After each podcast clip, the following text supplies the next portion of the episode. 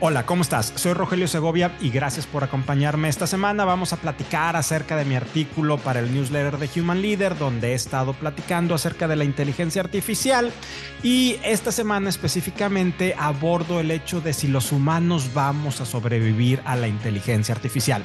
Contexto, me estoy refiriendo a la inteligencia artificial generativa, es decir, aquella que puede generar textos, imágenes, videos incluso o narrativas tan cercanas y tan parecidas como si las estuviera escribiendo un ser humano.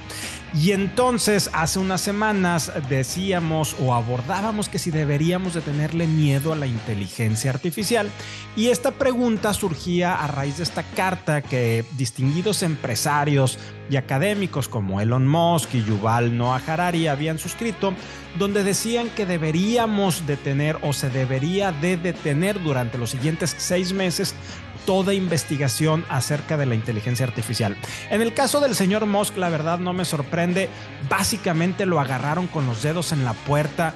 Chat GPT Open AI se le había adelantado.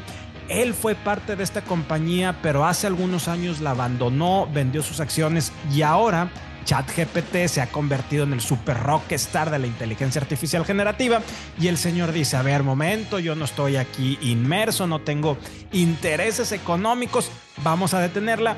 La semana pasada salió que él ya estaba desarrollando a pasos acelerados su propia herramienta tecnológica, entonces no me quiero referir puntualmente a él, sino más bien a lo que Harari venía diciendo. A mí personalmente me llamó la atención que Harari suscribiera esta carta.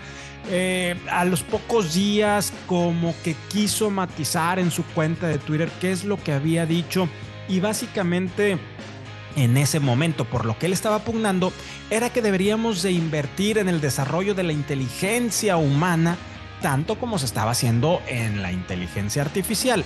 Pero la semana pasada, específicamente este domingo pasado, salió una entrevista muy interesante en el diario de Telegraph donde él nuevamente aborda este tema y básicamente dice que su preocupación es que los humanos estamos perdiendo el monopolio de la capacidad narrativa.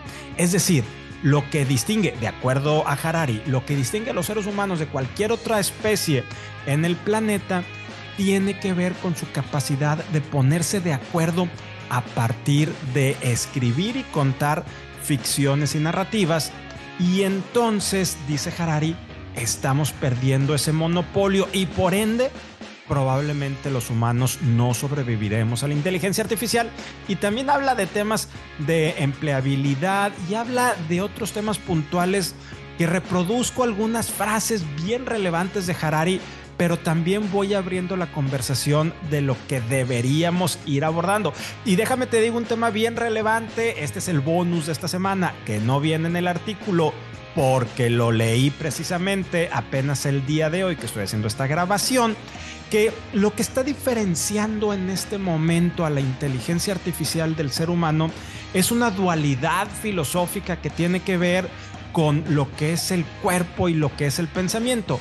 Yo por ahí me atrevería a poner la triada ontológica de cuerpo, lenguaje y emociones, pero bueno, vamos a quedarnos por lo que decía este artículo que dice, la diferencia para poder crear temas narrativos tiene que ver con el hecho de que los seres humanos somos corporales. Hasta que la inteligencia artificial no pueda subsanar esa parte, no podemos decir que lo que está haciendo tecnologías como ChatGPT y otras tantas va a ser de la misma calidad narrativa que lo es hoy el pensamiento y la conversación humana. De eso platico en mi artículo de esta semana para el newsletter de Human Leader. Me encantaría que pudieras leerlo y que me compartieras tus opiniones y sobre todo tus reflexiones si realmente la inteligencia artificial es un riesgo o no y sobre todo los humanos vamos a sobrevivir a la inteligencia artificial. Gracias, soy Rogelio Segovia.